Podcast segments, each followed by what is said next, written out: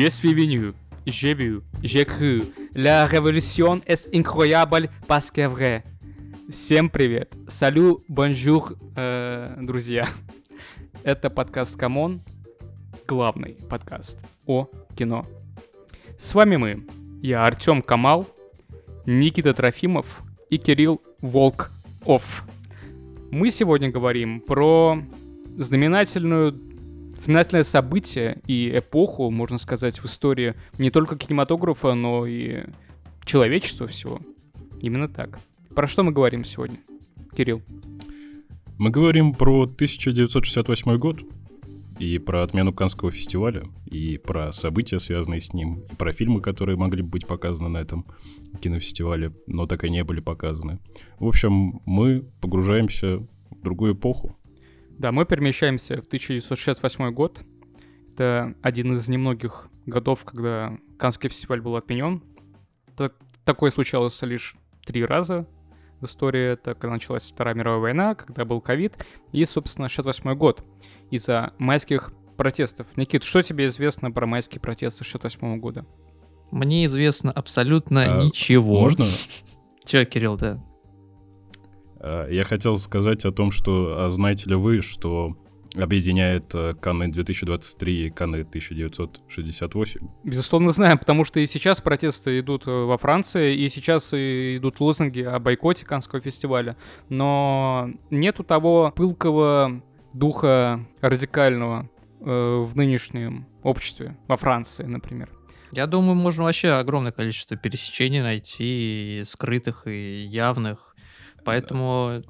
Но кроме того, есть, э, э, я, наверное, скажу о самом явном пересечении, о том, э, что, значит, красуется на официальном постере Канского фестиваля в этом году. Угу. Знаете ли вы, что на нем изображено? Да, актриса, актриса, кажется, я забыл.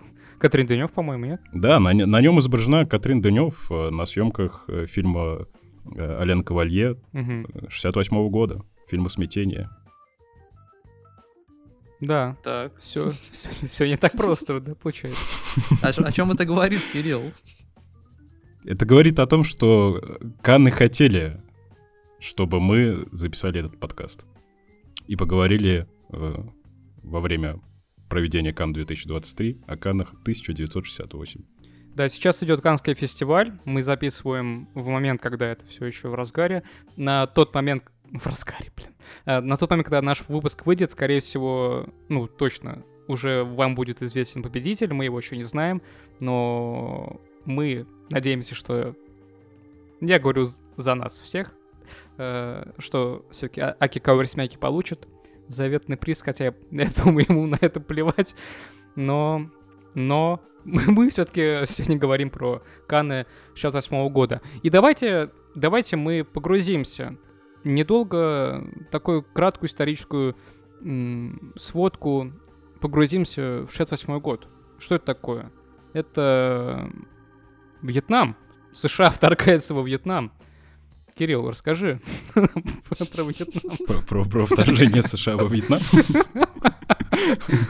Не, на самом деле... Неожиданно ты, конечно, зашел. Но это это само собой разумеющееся, ведь протесты 68 года были в том числе и по большей степени против американского империализма, против э, вот этой, э, значит, политики э, Шарля де Голля, эти, французское общество Эти протесты, мне кажется, были настолько просто всеобъемлющими. Вот лично я, я просто, извини, что я тебя перебиваю, я так и не смог для себя четко у меня в голове не выстроилось, не выстроился этот э, рисунок. Красный май, он по-прежнему такой, э, не знаю, словно растворенный в чем-то. До конца четко не, не выстроилось у меня в голове вот это вот э, как это произошло, почему это произошло, чем это все кончилось, э, нету какого-то четкого понимания у меня. Это выглядело как некий эстетический взрыв, вот, в, мо- в моем представлении. Поэтому, ну... Но ты... Можно прям огромное количество вот всего, что было в мире, подвести, в принципе, под э, то, что произошло, вот эти вот протесты, э, и в целом студенческое движение, оно как бы в себя очень многое вобрало.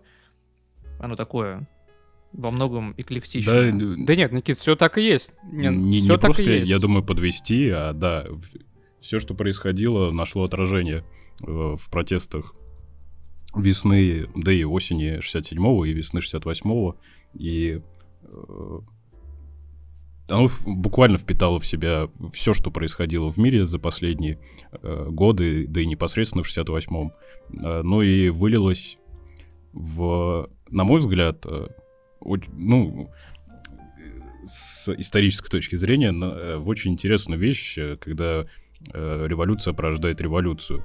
И историю Красного Мая и всех этих событий я бы посоветовал изучить всем людям, которые во всех революциях видят э, руку власть имущих или же других стран, потому что французские политики также считали, что студенты не могут, во-первых, так самоорганизоваться, а во-вторых, э, не могут, э, э, собственно, так яростно зае- ну, заявить свои протестные настроения Вы не без знаете французских по- по- студентов. поддержки извне.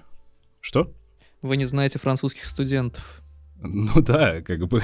Ну, Франция, Франция это родина протеста. Это в их менталитете. Так что ничего удивительного в этом нету. Можно наткнуться на множество и статей, и упоминаний об этом времени с формулировкой о том, что это э, именно то время, в которое была э, заложена не просто, собственно, та Пятая Французская Республика, именно в том виде, в котором мы ее знаем, но и в целом Навер- Наверное, э, года полтора назад можно было сказать новое миро- мироустройство, но сейчас э, эта фраза выглядит ужасно пошлой. Да, но в целом... Она всегда такое выглядела, Кирилл. Ну, наверное, да, но сейчас до, до Сейчас просто предела, это до, очевидно. до звенящей пошлости дошло. Но э, в, в целом, э, да, э, мне кажется, это действительно то время, в которое скорее не заложилось, а укрепилось, укрепились те идеи, которыми живет и Европа, и в целом западный мир до сих пор. Теперь давайте, раз уж мы... Ну, можно еще много чего сказать, на самом деле, и про те же пражские... Про, пражскую весну. Ну, э, а, а с- а с самой, собственно, э, не случившейся революции мы ничего не скажем. Я не знаю, мы будем, собственно, вообще как-то описывать эти события? Нет, Или же описывать перейдем к не надо, если только в одно предложение. Максимум два. Нас все-таки не исторический подкаст. Черт. Пока что. Пока что. Да, ну да, давайте так перейдем. Ну, что ты сдался? Ну, блин, я, я же специально, специально так говорил, чтобы ты сказал, нет, Артем, я все-таки считаю, что наш подкаст исторический. И сейчас мы три часа будем говорить про пражскую весну. Да, да, про, э, про пражскую весну, я думаю, нет смысла говорить. Ну, например, Да, просто. ну, э, я не знаю, чтобы не не сводить все это какой-то исторической сводке. э, Меня поражает, э, собственно, просто после изучения, изучал историю Красного Мая, после этого я перекинулся на историю э, Мао и, собственно, историю Китая во второй половине 20 века. И как, как, как, как в 68 году студенты... То есть, э, я не знаю, э, не дошла ли до них информация там о э, огромном голоде, который последовал после великого скачка, или же не знали ли они о уже творящихся два года безумствах хуйвенбинов. Короче, какого хрена? Я думаю, тебе стоит посмотреть фильм. «Китаянка» Жана-Люка Гадара 67 года. И, наверное, на многие Да, твои я, вопросы и- я- ответы ты получишь. хотел Но предупреждаю, «Китаянка», я... Гадар для меня один из самых главных режиссеров за всю историю, и для меня лично.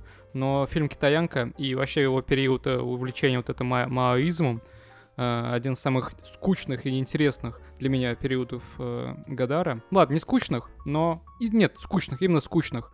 Э, Он сам это признавал, что как автор, возможно... Это, для него это был эксперимент вот как Никита говорил про эстетическую, возможно, революцию в чем-то. Для Гадара все-таки это в первую очередь, очередь было, было а, ему было интересно с точки зрения вот эстетики, каких-то новых приемов, художественного взгляда нового. для него это было важно именно увлечься в этот период э, вот такой херней, как мао маоизм.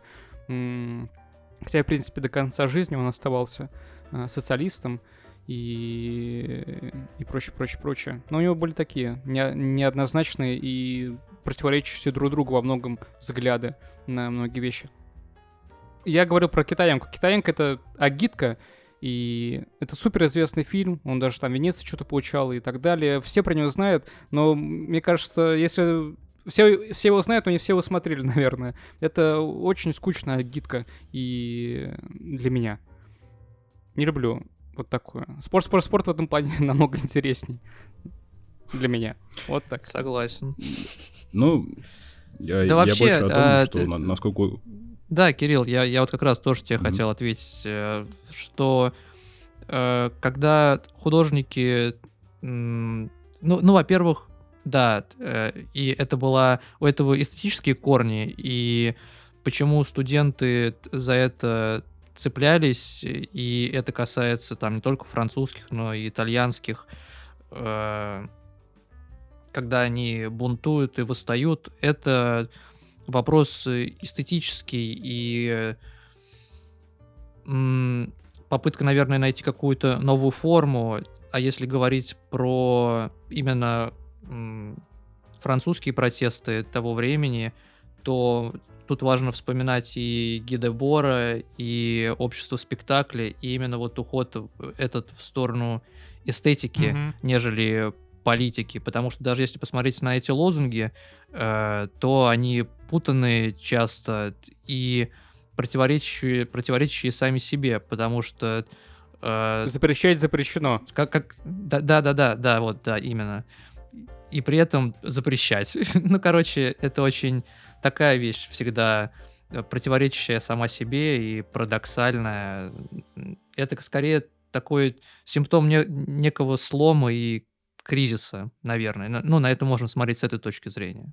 Да, я, я согласен полностью. Просто э, я скорее о том, просто насколько интересно э, сейчас э, смотреть на эти параллельно развивающиеся истории о том, как, э, собственно, э, французские студенты э, вскидывают э, над головой красные книги Мао и параллельно смотреть на историю коммунистического Китая и, собственно, культурной революции которые происходят практически параллельно.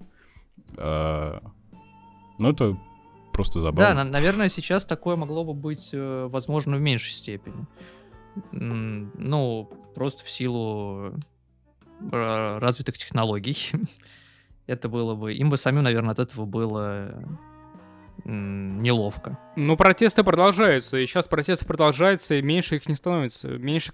Во Франции не меньше людей выходит э, на улице. Так же, как и год назад, люди выходят по-прежнему. Но как будто бы, не знаю, это, но это не работает фактически. Они не агрессивны настолько, насколько требует того революция. Ну, с -с сравнивать, э, я думаю, эти... Да нет, сравнивать, конечно, нет. Да, э, невозможно. А про, про культурную революцию я просто единственное, что хотел сказать, э, о том, насколько вся эта история показывает, насколько какие-то идеологические, художественно обернутые, собственно, вещи, как легко они распространяются, расползаются по миру, в то время как их последствия и некая действительность, которую они за собой влекут, э, остается почти всегда и изолированной и э, незнакомой для людей, которые э, берут, собственно, эти идеи под свой флаг. Да, ну, мы на самом деле все-таки сегодня будем говорить э, не столько про эти события, мы уже немало про них сказали сегодня для нашего подкаста, для нашего неисторического подкаста мы... Ну, я, я бы дал все-таки как короткую. Давай, давай, давай. Я-то не против. короткую историю этих событий. Значит, Просто я хочу сказать, что... Франция... Подожди, вот те, кто нас слушает, знаете, что мы потом будем фильмы обсуждать. Вот, если что. Мы не будем весь выпуск про это говорить. Мы будем обсуждать фильмы, которые были на Каннах в 68 году, которые не были показаны. То есть там были некоторые фильмы показаны, но фестиваль не состоялся. Так что мы сегодня будем говорить про фильмы. Вот. Угу. Все так. А, значит, Франция 67-68 года правительство возглавляет Деголь, значит, известный Нет, генерал. правительство возглавляет, правительство возглавляет Помпиду.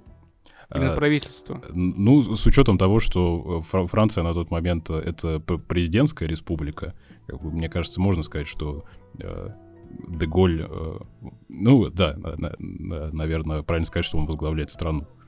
Э, Мгм. Значит, э, Вот так, Кирилл, ты и пойман. Знаете, что он жулик, жулик, и... и Давай-ка мы быстренько вспомним рубрику ответы на комментарии. Э, так, да, давайте, давайте, я- готов, я э, готов. Значит, в одном из наших э, последних выпусков э, нам поступил комментарий. Нам поступил комментарий, сейчас я его э, пытаюсь найти и заполняю паузу, потому что я ищу этот комментарий. И вот я- этот я комментарий могу- найден. и Я его Ага. Сейчас вам прочту. Пишут нам... Ну ладно, Кирилл, я его не нашел. А, нет, я нашел. Пишет нам Рыбаков Шоу. Это Матви Кинг, э, всем известный Матви Кинг. Нам пишет про выпуск э, Горд Бога, Зона Кубрика и так далее. Хороший подкаст, но эксперт в области всего ошибся, имеется в виду Кирилл Волков. Фильм, в котором герой США приезжает в Европу, это не Человек-паук, Кирилл, а Евротур. Вот и раскрылся обман. Он не эксперт. Парируй. А, Значит так, э, дорогой Матвей, э, что я хочу сказать. Э, Меня оскорбляет до глубины души уверенность в том, что я могу спутать такую классику мирового кинематографа, как Евротур, э, с фильмом про Человека-паука. И я специально после этого... А ты э, хочешь сказать, это не классика, значит, что ли? искал. Человек-паук. Это, А, Дело в это в том, принципе, что лучший в фильм в истории кинематографа, как мы который поднимался э, в подкасте, мы говорили про э, вторую часть нового Человека-паука с... э, как, как его зовут? э, э, Хэ- Хэлланд? Том Холланд. То- Том- да, Том Холланд. Э- Эрлинг Холланд. А, И, значит, э, знаете, как называется эта часть, э, которую я смотрел и о которой я говорил в данный момент? Евротур. А, Как? Эта часть называется «Человек-паук. Возвращение домой». А возвращение домой, как вы понимаете, это не возвращение из э, соседней улицы, из соседнего штата. Это возвращение из Венеции, что происходит в этом фильме. А Венеция — это Европа. Это Италия. Да. И, э, значит, э, что я хочу сказать, Матвей? Посмотрите «Человек-паук. Возвращение домой» и не, не сомневайтесь в моей экспертности. Вредные советы. Или не смотрите, а поверьте Кириллу на слово. Да, дело, дело за вами. Ну, Вариа- вариантов всего два. давай э, договорим все-таки про... Все, да, ве- вернемся во Францию. Во Франции, значит, нарастают э, студенческие волнения, связанные э, со многими вопросами. В первую очередь, наверное, они связаны все-таки с вопросами э, образования. Э, Студенты возмущены тем, как им, э, собственно, преподают, кто им преподает, э, что им запрещены э, точнее, ну, не то, что запрещены, им не, не дают э, в университетской программе тех авторов, которых э, они хотят читать. Э, Студенты сами читают, Как же это знакомо? значит, много много и марксистских трудов. Ну и в целом в студенческой среде царят, собственно, левые настроения и революцию, не случившуюся революцию Красного Мая, э, называют революцией гашистов, то, что э, на, на русский переводится как э, ну, лев- леваки. И студенты, возмущенные в первую очередь, собственно, студенческими проблемами, в, том числе, что мы все прекрасно понимаем, они возмущены тем, что их не пускают, например, в женские общежития. И ситуация в стране такая, что значит, в мужские общежития э, женщинам можно, а в женские никому, кроме женщин, нельзя.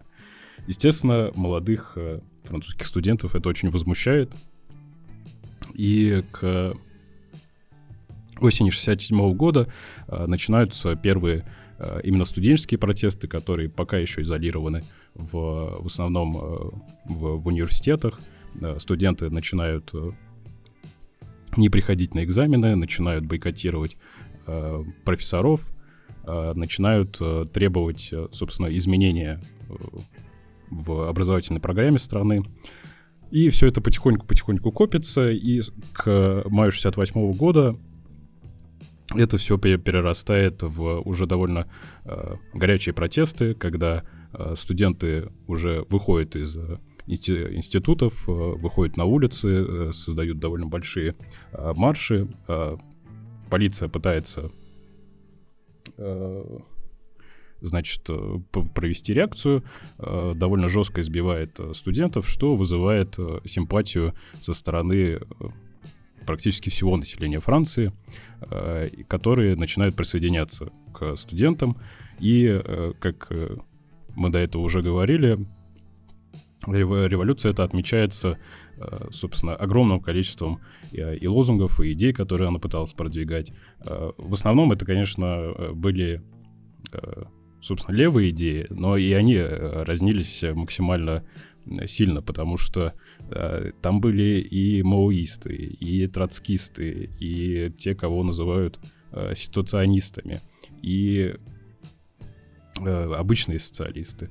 В общем, э, это была настолько пестрая картина э, желаний, требований и всего прочего, что э, на самом деле ни, никакого управляемого и Э, конкретного политического курса у этой революции действительно не было. В какой-то момент э, к студентам начинают э, присоединяться рабочие, которые на самом деле не очень хорошо находят язык со студентами, потому что, ну, собственно, рабочий класс хочет простых там, улучшений условий рабочих, условий труда и прочих в общем, классических социалистических требований, и они приезжают в Париж э, и видят студентов, которые э, агитируют за э, употребление ЛСД, запрещение всего, ну, запрещение всего старого ради...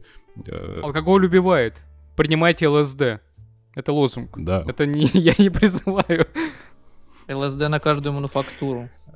Да, э, в, в итоге, э, ну, что интересно, что рабочие на самом деле э, повели себя максимально клево в духе настоящего анархизма. Они начали, значит, очень цивильно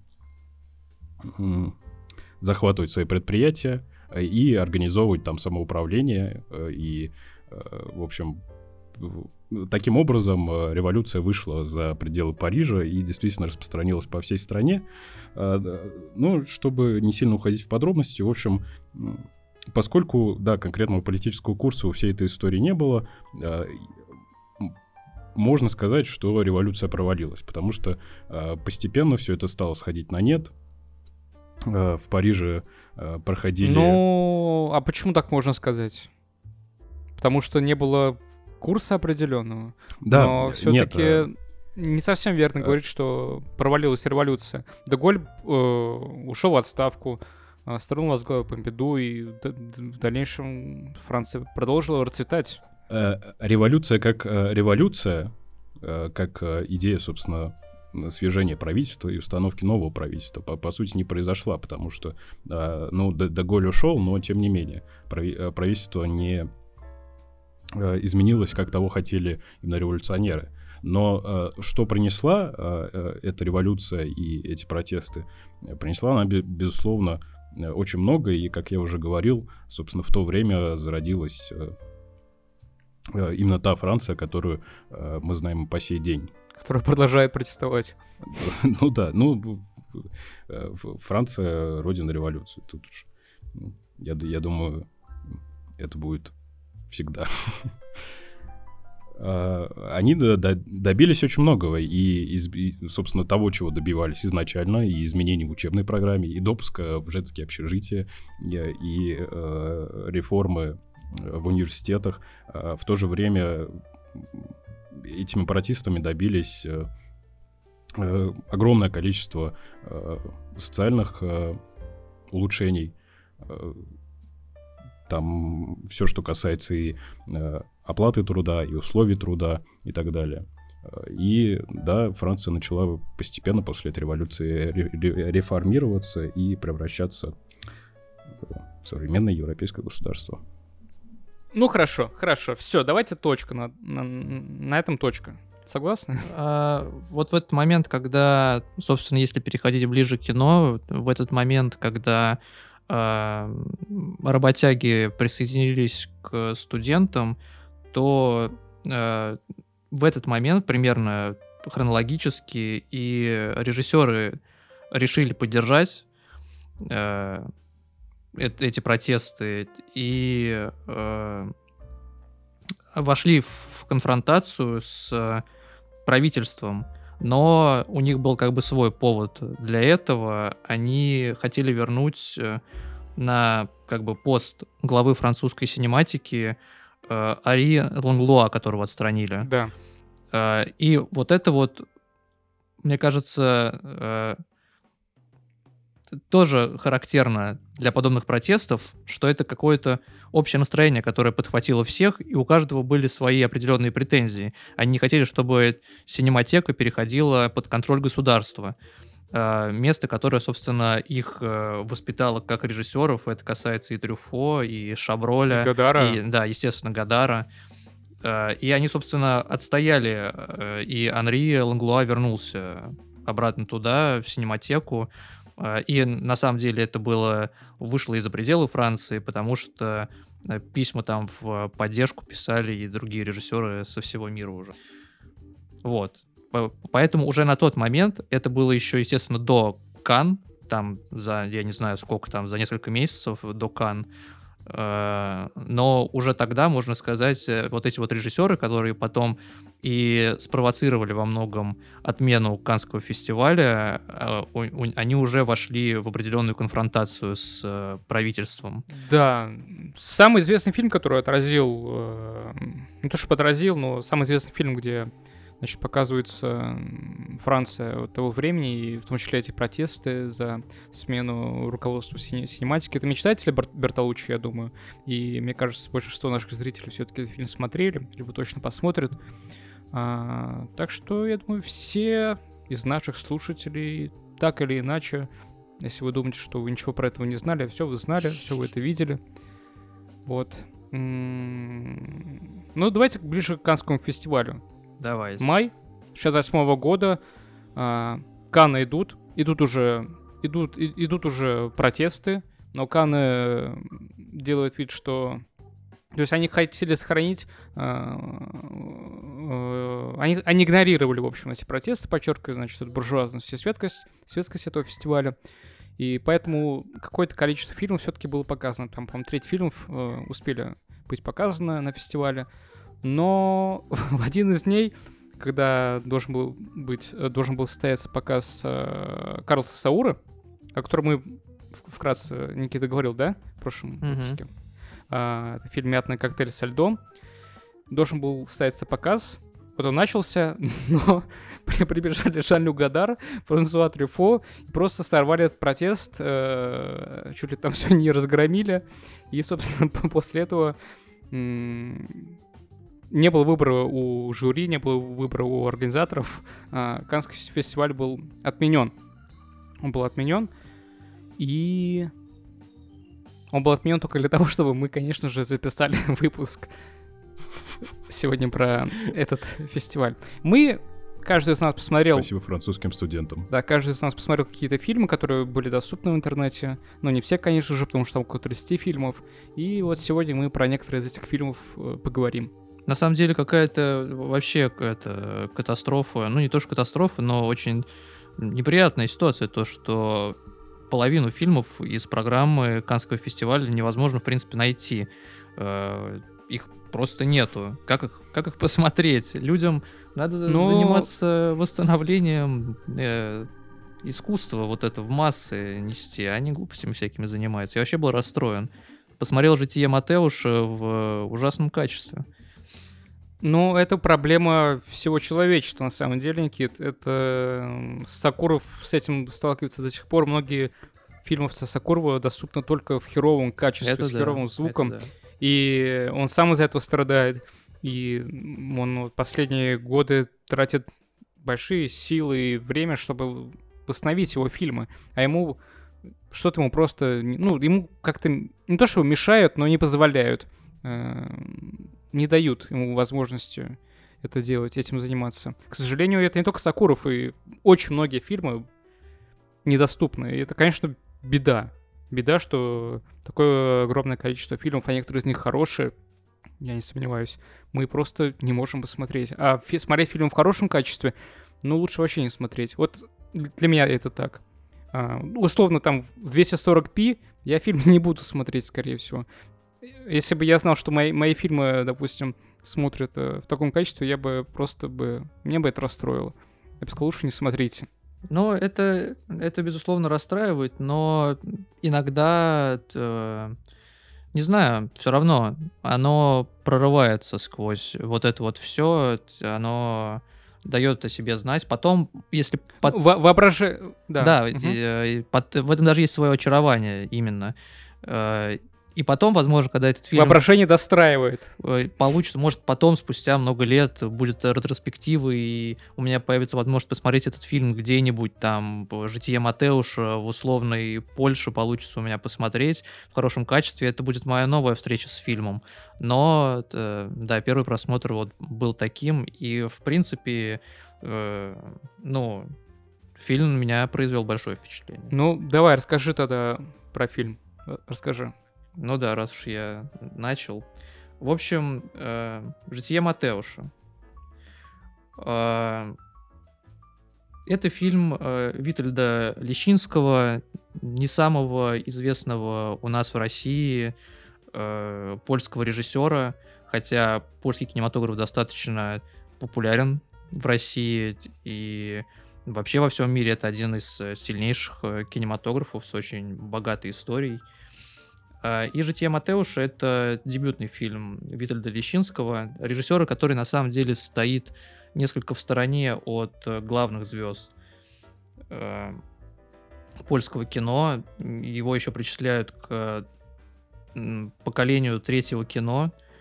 Это режиссеры 60-х годов, которые э, ну, и ищут и находят новые темы и новую эстетику. Проблема Витальда Лещинского, и меня на самом деле мало что я могу рассказать о нем, э, в том, что о нем реально очень мало материалов на русском языке, практически ничего нет, и мне после просмотра «Жития Матеуша», который я раньше не смотрел, э, хочется изучить как бы фильмографию, и я знаю, какие у него фильмы есть э, дальнейшие, какие темы он, в принципе, разрабатывает, если это может так выразиться, относительно такого э, режиссера, которому трудно подобрать какие-то слова. Его кино становится, если говорить о нем как э, со словами какой-то кинокритики, то очарование его фильмов, как, э, вот во всяком случае «Житие Матеуша», оно растворяется. Э, Надо очень правильный язык подбирать для описания его фильмов. В общем, в любом случае я планирую как бы ближе познакомиться с этим режиссером, и, возможно, я еще обсужу с вами его на подкасте, когда мне будет больше что о нем сказать. Мгм. Собственно, если сравнивать с другими фильмами Каннского фестиваля, то этот фильм выделяется своей аполитичностью.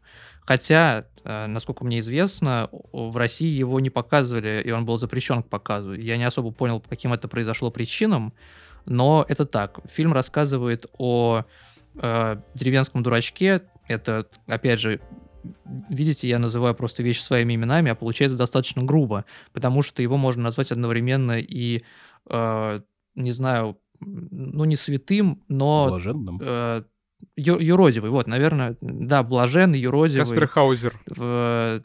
все вот в эту сторону, да. Э, И он живет со своей сестрой, они уже взрослые люди, им там по 40 лет. Э, И сестра э, постоянно чем она зарабатывает на жизнь, это вязанием, а он ничего не может делать, у него просто не получается ничего делать, хотя он э, наделен большой силой, и м, это изображено в фильме так, что он просто напрягает мускулы и может разорвать так э, рубашку на бицепсах. Ему снятся какие-то сны, он постоянно мечтает, э, мечтает о э, птицах, о э, девушках, э, которые приносят э, с собой и благо, и одновременно искушение, поэтому он э, боится э, женщин и не сближается с ними. В этом фильме... Э, ладно, я вернусь э, к сюжету, э, к фабуле, э, а потом продолжу именно про сам язык фильма.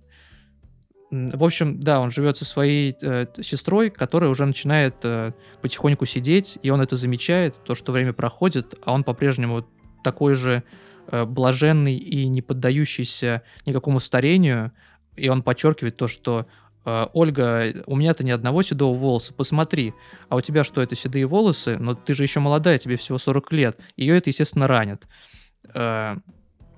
И э, весь фильм сводится к тому, что он постепенно, э, помимо того, что мы просто видим, как проходят его дни, как он э, то прибьется к одним, все в деревне к нему очень благожелательно относятся. И мы видим, как он приходит там к одной семье, пытается им помочь как-то, но в итоге просто ложится на траву и смотрит на небо. То он идет в лес, то он пытается стать паромщиком и плавает на лодке, то заплывает куда-то, задремав в лодке к э, каменным э, островкам, и там встречает двух э, девушек, заезжих, с которые с ним знакомятся, и вместе они там доплывают обратно в деревню. Все это какие-то такие поэтические срезки, просто вот кусочки его жизни, но постепенно приходят... э, Там можно сказать, что сюжет на определенном уровне закручивается, когда он на пароме, изображая себя паромщика, каким-то чудом натыкается на человека, которому необходимо перебраться на другую сторону озера, что, в принципе, э, так не бывает, потому что на другой стороне озера ничего нет. А он приходит откуда-то просто с холма, из леса, и говорит, мне надо перебраться на другую сторону. Он его подвозит и дает ему приют, потому что ему негде жить, этому человеку. И этот человек остается с ними. Э, Естественно, его сестра сразу цепляется за возможность просто быть с человеком иным от своего блаженного брата. Э, Ну и, собственно, Матеуш э, чувствует то, что он стал... Это именно его чувство, это не какое-то осознание, это не облечено ни в какие слова. Э, Он именно чувствует на уровне знаков, каких-то природных явлений, каких-то снов и очень тонких вещей, э, что становится, что стал э, обузой для своей сестры. Вот. В этом как бы главная трагедия фильма. Э, а вся его поэзия это такая высокая поэзия э, по- польской литературы и кинематографа и музыки. Я вот во время просмотра вспоминал, например, «Долину Иссы» Чеслова Милоша, который вот э, Мгм. очень поэтичное тоже произведение, и вот это вот влага э, и воздух э, польский, он и там, и там чувствуется одинаково, и он отлично передан, вот это вот общение э, в глубинке человека с природой. И насколько он... Это вообще самый, на мой взгляд, прекрасный вид кинематографа, когда ты стремишься изображать нематериальное. Это самое увлекательное, как у режиссера получается это решать. Э, И это вот э, хорошо очень читается и воспринимается на контрасте с другими вот фильмами Каннского кинофестиваля. Я, конечно, не все фильмы смотрел, и вы мне сегодня про них тоже расскажете. Может, я ошибаюсь. Но вот по сравнению с тем, что я видел из программы, это отличается даже от новой там чехословацкой волны. Это реально фильмы, которые стоят в стороне, и, насколько я знаю, в принципе, все фильмы этого режиссера, они вот такие вот. Я, в общем, всем любителям, э, настоящим вот э, любителям кинематографа, которые не боятся куда-то заходить побольше в вот в эти вот э, топи смотреть этот фильм, и он просто вас, мне кажется, порадует, потому что такое кино — это очень редкое кино. Ну, собственно, это Круто. все, что я могу сказать, наверное, про этот фильм. Круто. Э, Никита, Кирилл, давайте дадим обещание друг другу прямо сейчас, что запишем выпуск про Да. Чехословскую вол- волну когда-нибудь. Я бы очень Я хотел. с радостью. Отлично. Все. Я хотел, чтобы это было публично. Да. Теперь не отвертимся. Теперь не отвертитесь. Ну, хорошо. Вот так, значит, Э, Никита нам я могу рассказал добавить, про Да. фильм. Я очень хотел бы посмотреть этот фильм, да. что Роман Полански, э, увидев этот фильм, заявил о том, что, ну, собственно, на Каннском фестивале этот фильм слишком прекрасен для того, чтобы быть показанным. Вот так. Молодец, Кирилл. Прочел. Хорошо. Здесь, мне кажется, важно понимать относительно этого фильма в том, что... Я не знаю, как это сказать. Это не... Это наивное кино. И режиссер на тот момент, это, да, это его дебютная работа, и он был молод. Мгм. Я не помню, сколько ему было лет, но ему было там 20 с чем 13. Может, 13 даже. Поэтому фильм такой. Главный герой, поэтому 40-летний мужик с мозгом 13-летнего ребенка. Ну, а что еще могут дети писать? Они всегда придумывают Да, да. взрослых, И- так- и- 40-летних И персонажей. там еще он разделен на главы. Это понятно, что это он снят по книге норвежского, по-моему, писателя. Э, Но это, опять же, не суть. Я книгу не читал, ничего не могу сказать по этому вопросу. Книгу не э, читал, но осуждаю. Осуждаю, да. Там очень классные титры, кстати. Мне вообще понравились э, очень... Вообще, если говорить про польские плакаты, титры и художников, которые этим занимались, это тоже очень богатая тема. Это всегда очень интересно, красиво и авангардно. Классные там титры, и там каждый кусочек как бы разделен на некие главы э, с названиями «Дом», «Остров», э, «Я и птица», или просто птица, и он там говорит «я и птак». И, блин, это... э, и при этом в этом фильме отсутствует вот эта вот э, кинематографическая зрелость, вот это вот э, холодное мастерство. Этот фильм э, в своем материале как бы про очень какие-то наивные вещи, э, про вот эту вот э, благость. И снят он также.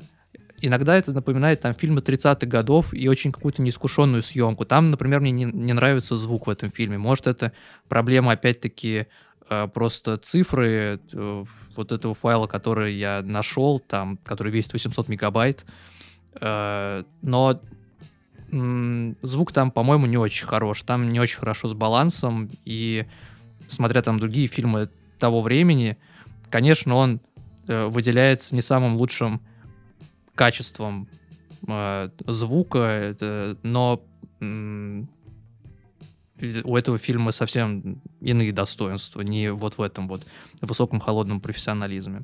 Вот это, мне кажется, важно понимать. Ну вот, а давайте перебросим мостик к чему-нибудь иному. Ну, давайте я могу рассказать э, про фильм, который я посмотрел, который также участвовал Давай.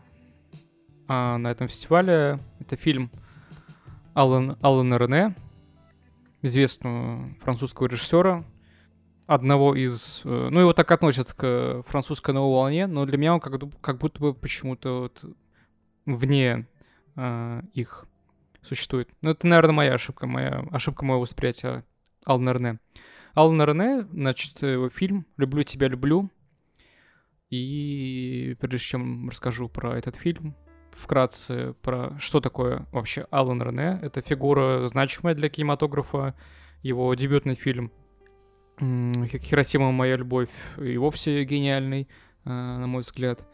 И знали вы или нет, я это узнал буквально вот несколько часов назад, что фильм «Хиросима, Хиросима любовь моя» был э, изъят, исключен из официальной программы Каннского фестиваля, потому что по просьбе американской делегации, потому что американского правительства, потому что атомное оружие было запрещено темой. Это какой-то бред, потому что в то же время фильм был номинирован на Оскар. А в, в как, каком году лучший сценарий. Это очень странно. примерно? Да, это очень странно. Э, Фильм вышел в 59 году, именно «Хиросима. Моя любовь», 50 59 год. Вот.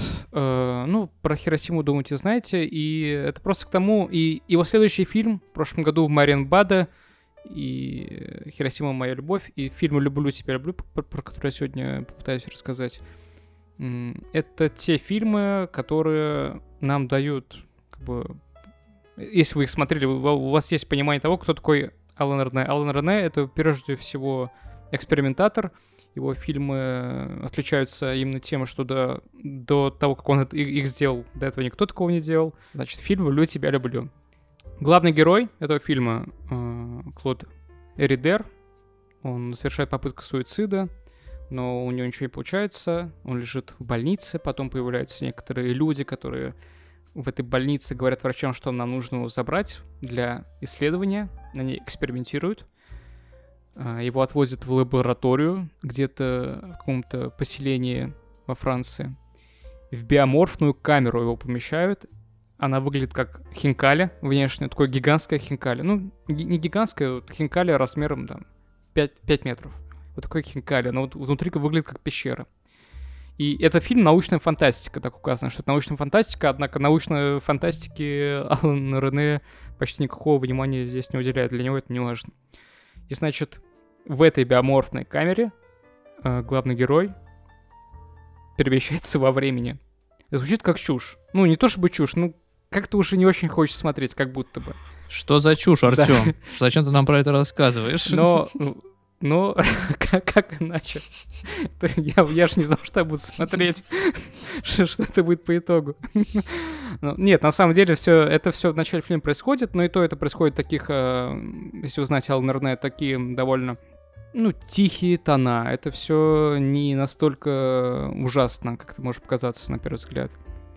Эм, и в этой биоморфной камере главный герой перемещается по своим воспоминаниям, которые тянутся друг за другом. Его перемещают на год назад. И через эти воспоминания он, он проходит через весь свой прошлый год, о том, как он знакомится с женщиной, как он ее как он в нее влюбляется, как она любит его, какие у них проблемы, а, почему он в итоге пришел к, к, к попытке самоубийства. В середине фильма мы узнаем, что он убил свою жену, а, и до конца фильма нам интересно, как он ее убил, почему он ее убил. Ведь вроде бы все более-менее нормально. Но с точки зрения сюжета это вот так вот выглядит. Это выглядит именно вот так. Но если говорить про структуру, то все здесь намного интереснее и сложнее, а, поскольку Алан Рене экспер- экспериментатор, фильм, э, его предыдущий фильм в прошлом году Мариан Баде, и вовсе стал э, событием, и до сих пор его даже в вузах показывают, потому что это фильм, где ничего не происходит, и люди полтора часа перемещаются в пространствах и так далее, и так далее. Но как такового события, ничего такого там не происходит. И это не значит, что это круто сейчас. Но вот это он был первый, кто так это сделал, поэтому, собственно, это было м-м, круто. И после Мариан Бада э, напрашивался фильм, который бы получил развитие на визуальном уровне. Э, Маримбада это черно-белый фильм, Люблю тебя, люблю. Это цветной фильм. В нем повторяются монотонные фразы. А, вот это мон- монтажные вспышки из его прошлого. Череда воспоминаний главного героя. А, и это все нелинейно. Мы перемещаемся то туда, то обратно, то нам повторяют 10 раз подряд практически одну и ту же сцену, просто с разной длительностью. И на самом деле, если бы этот фильм, это, это все-таки к тому, что кино — это несовершенное искусство, которое э, подвластно времени. С точки зрения технологий, техники, э, даже сейчас, даже подросток, смотрящий этот фильм, он для него будет очевидно, что некоторые моменты монтажно сделаны очень плохо. То есть, э, я думаю, любой подросток э, знает, как, такие, как, так, как такое снять. Но, например, нам показывается, как он лежит в этой биоморфной камере, и чтобы показать, что он исчез, он как бы исчезает, но при этом мы понимаем эту технологию, то есть герой находится, актер находится в пространстве, затем он уходит, и мы, нам показывается этот кадр, где его уже нету. Но там э, внизу такая тряпка, И видно, что эта тряпка двигается. Я раз пять перемотал, чтобы смотреть, ну неужели вы не могли как-то продумать этот момент? То есть, ну, конечно, не могли, потому что может быть, кто, кому-то это неизвестно, но все люди, которые снимают на пленку, у них нет возможности посмотреть, что они сняли в моменте. Это а нам сейчас кажется, парашу. что... Нет, ну это к тому, что это реально, когда ты снимаешь фильм на пленку, ты понять, ты узнаешь, что ты снял, только когда вы будете это проявлять. А проявляется пленка не за одну секунду, как вы можете догадаться. И поэтому, с точки зрения технологий, я думаю, я в этом, когда смотрел фильм, я думал про Нолана, Кристофера Нолана. Я думаю, что он по-любому это смотрел, он по-любому это смотрел, потому что э, тот же «Довод», э, да все фильмы Нолана так или иначе связаны со временем, да. И, кстати, название фильма «Жетем, жетем», «Люблю тебя, люблю» — это такая игра слов, электрическая французско-английской игры. Ну, и в этом фильме говорят не только на французском, но, и на английском. «Жетем», как «жетем», «жетем» почти звучит как а если это просто как проговариваете, чисто визуально это так выглядит. А, и вот. Да и много про кого еще думал, кто работает, э, чьи фильмы построены на вот этом прошлом, переходы в прошлое, в будущее и так далее. А, я уверен, что этот фильм повлиял на них, хотя а, фильм «Люблю тебя, люблю» после показа в Каннах, хотя он не был показан, он был забыт. И о нем вновь вспомнили только в 2003 году, когда был повторный прокат этого фильма. А, то есть это довольно неизвестный фильм Алана Рене. Ну, собственно, что, вот фильм состоит из таких хаотичных э, воспоминаний. Э, с точки зрения, с точки зрения именно эксперимента, с точки зрения того, что, по всей видимости, никто до этого такого не делал, это круто. Это круто, и... но если оценивать это как уже выполненную работу, она полна ввиду отсутствия каких-то технологий, она полна несовершенств, мягко говоря. И на смотреть на самом деле скучно. Мне было очень скучно и неинтересно, потому что я уже понимал, на чем это выстроено. Единственное, что было интересно, почему он жену убил, как он ее убил. Рассказать, как он ее убил. Как, как же? И зачем он ее убил? Да. Зачем он ее убил, я так и не понял на самом деле. Спойлеры. Это не, это не совсем... Это не совсем ясно, зачем он ее убил. То есть она как будто пострадала от всего в этой жизни, и он хотел ее избавить от мучений. Да он ее разлюбил и... просто. Да, да, он ее разлюбил, он уже там хотел с другими женщинами быть, и ей признавался, что он спит с другими женщинами. И они отдыхали... Чтобы она его бросила. Да, практически так и есть. И они отдыхали в Шотландии, и он рассказывает, что вот я впервые видел, как она уснула, я видел, что она приняла снотворное, ну, просто чтобы уснуть. И она улыбалась, и я впервые видел, как она улыбается. Я подумал, я увидел, что включен газ, был газ включен, она забыла выключить газ. И он это видел, и он решил его оставить и уйти на час. Вот так он ее и убил, собственно. Он, он, и он подумал, что это будет хорошо, если она умрет. Так будет лучше, она больше не будет страдать. Так он. Ну и хорошо было. Да, как сказать, да никак. Ну, на самом деле, э, вот, собственно, я посмотрел, честно, я недоволен, я недоволен просмотром, я был расстроен, что я посмотрел этот фильм, но рад, что узнал о нем. вот а так. что там с Кшиштофом Пендерецким?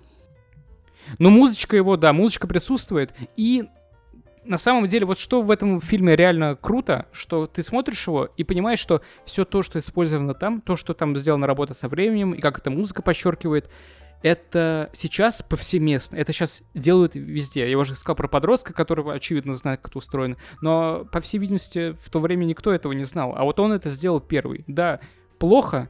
Ну, не то, что плохо, неудачно, по мне. Но... А как иначе? Как иначе еще тогда это было возможно? Так что, в любом случае, Ална Рене ему респект. Это значимый режиссер для всего мирового кинематографа. Но если вам хочется провести вечер и посмотреть хорошее кино. Посмотрите Нолана. Да, посмотрите Нолана. Давайте так. Вот, но золотую пальмовую ветвь я бы ему не дал. И еще Никита сказал про... А, как фильм назывался, который я посмотрел? Ты посмотрел? «Житие Матеуш»? Житие Матеуш сказал, что в отличие от всех фильмов каннской программы, это аполитичное кино. Я хотел тебя перебить, но решил, что скажу, когда буду рассказывать про люблю тебя, люблю, что это тоже аполитичное кино, в нем, Мгм. в нем ничего нету про политику, никак это вообще не связано. И на самом деле, вот еще мое, почему было мое отторжение. Мое отторжение к этому фильму было отчасти в процессе оно появилось от знания э, контекста, знания протестов. И этот фильм такой буржуазный прям, ну, про буржуа. Не хочется это видеть мне в 68 году тем более. Это как сейчас смотреть ну, вы понимаете, что, я не знаю, ну, блин, как э, люди веселятся э, на параде Победы, я не знаю, ну, что это такое, короче. Ну, видишь, э, он же... Ты же сам сказал, что он экспериментатор, и ему важнее было собственное, как бы, восприятие кинематографа и работа вот над этим, видимо, ему было... Да и в целом, ну, как бы, многие же режиссеры отнеслись по-разному к отмене Канского фестиваля. Многие там посчитали это блажью, многие... Ну, то есть, э, не было какого-то единства. Многие, но не большинство. Ну, т- суть в том, что э, в зависимости от прошлого э, человека он э, отнесся к этому пораньше, э, по-разному, э, в соответствии там с, э, с собственными какими-то э, с историей там своей страны и там фра- Да не, французы нет, отнеслись этому э, по одному, там поляки по-другому. Послушай, послушай, я его вообще не осуждаю, не виню. Он снимал этот фильм еще за год до протестов. И э, хотя, очевидно, это все уже как-то фоном это все было. И это не к нему претензия, а просто, что из, учитывая контекст, да даже не только, не только контекст, э, мне, в принципе, вот э, фильмы про буржуа не столь...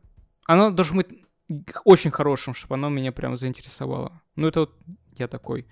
Ну, на самом деле, много можем вспомнить примеров, где фильмы того же Ханеке, его фильмы, по сути, про, средне... про людей среднего класса. И это, это ну, шикарно, ге- гениально. Не все, конечно же. Вот. Вот так. Да. Значит, что, ну... А, кстати, ты не поставил оценку, по-моему. Да, фильму. 10 из 5, конечно, естественно. А, а я ставлю... не- А я ставлю 10 из 5. Мгм, Вот так, значит. люблю тебя, люблю. Понял. Вот так. 10 люблю, из 5 люблю. Тебя, тебя. Мгм. Ну, блин, я, я, я вот тоже хотел это посмотреть, но теперь не хочу. Да. Хотел посмотреть из-за Пенделецкого, опять же, скорее, в первую очередь. Ну, вообще, эта э, тема с повторением, может быть, ему это просто не удалось, может, он хотел что-то большее сделать из этого. Вот это очень тоже французская... м, э, Как это сказать? Желание опередить всех? Я вспоминаю Сделать что-то первым? Э, Нет, э, я, я скорее про то, что вот это вот и в кинематографе тогда, наверное, это осмыслялось, э, но я помню много приемов, просто более локальных, с повторением каких-то э, кусков монтажных просто, э, но не доведенных этого до какой-то концепции всеобъемлющей. Вот, а, видимо, как ты сказал, Нет, Элен Рене Нет, это... там именно... Нет, там концепция прям радикальная. Он Ну вот, радикал да, в этом да, плане. да. У него прям... Это, это кино сложно смотреть. Это кино сложно смотреть. Оно очень отличается от всего, что я видел даже. Это сложное кино с точки зрения восприятия. Это необычное кино. Но я говорю про, говорил про техническую сторону Ну, я понял, и да. про тематическую. Да.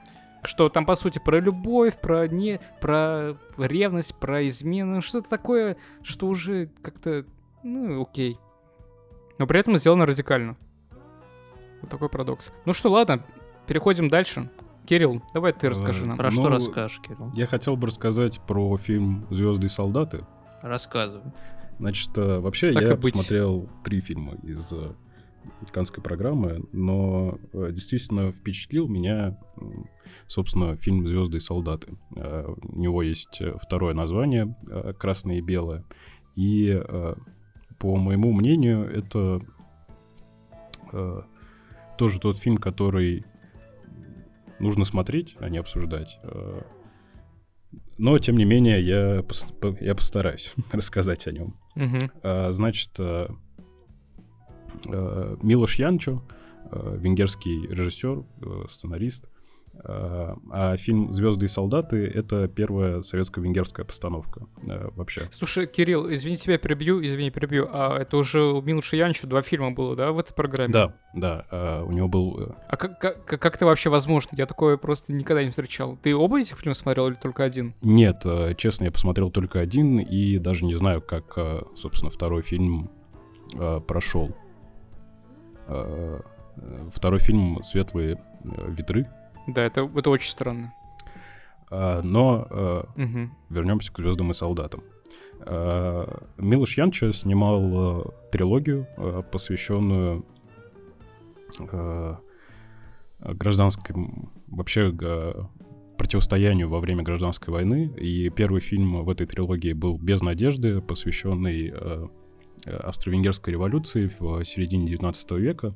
И, значит, э, советское правительство посмотрело его, посмотрело о том, э, что, значит, там есть э, политическая конъюнктура, которая сходится с, значит, с, как сказать, с, вектором партии.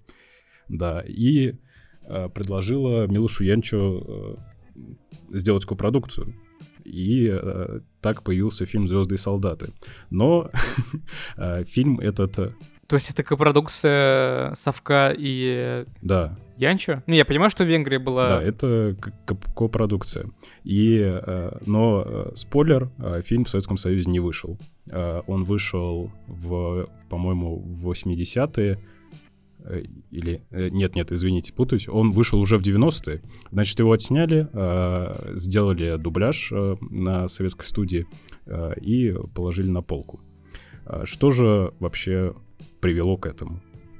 Я подготовил э, пересказ э, э, сюжета этого фильма, потому что сюжета как такового, можно сказать, в этом фильме нет.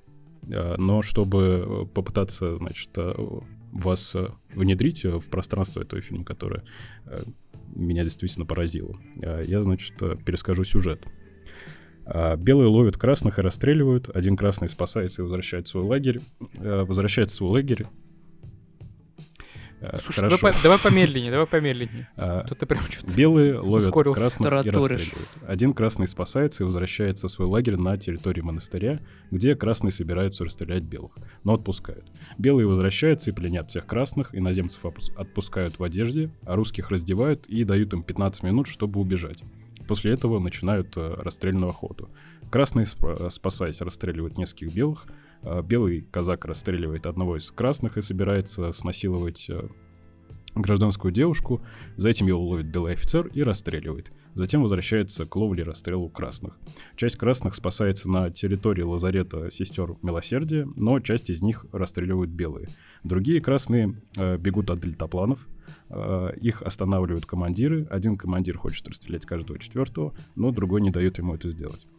Э, Белые приходят э, в монастырь, в котором прячутся красные, и требуют у одной из сестер э, отделить красных от белых. Она под давлением соглашается, белые начинают расстреливать красных, но приходят другие красные и расстреливают белых и сестру, сдавшую красных. Красные собираются все вместе и идут в убийственную атаку на белых, их всех расстреливают. А какой-то год вместо... А, год, год не говорится, а, это, скорее всего, 19 или 20 потому что э, там единственное упоминание. А где место происходит? Это место события какое? Где это происходит? гражданская война в России, э, по моим ощущениям, э, ну, то есть э, э, часть э, из этих красных э, это, собственно, мадьяры, ну, э, то есть э, венгры. А, И э, история венгерского корпуса, э, воевавшего на стороне красных, э, довольно широка по географии. Но, скорее всего, это э, российская глубинка, это где-то Сибирь и год э, 19-20. А в фильме точно об этом не говорится. Снимали, знаешь где? Где? Под Костромой. Да. У стен древнего Ипатьевского монастыря. Да, Это так. монастырь этот показывают. И э, можно сказать, что это фильм про расстрелы, но э, то, как он сделан э, с художественной части, это все действительно меня э, поразило.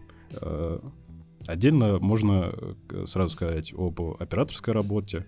Значит, Милуш Янчо, все его фильмы имеют один стиль, Э, в визуальном плане.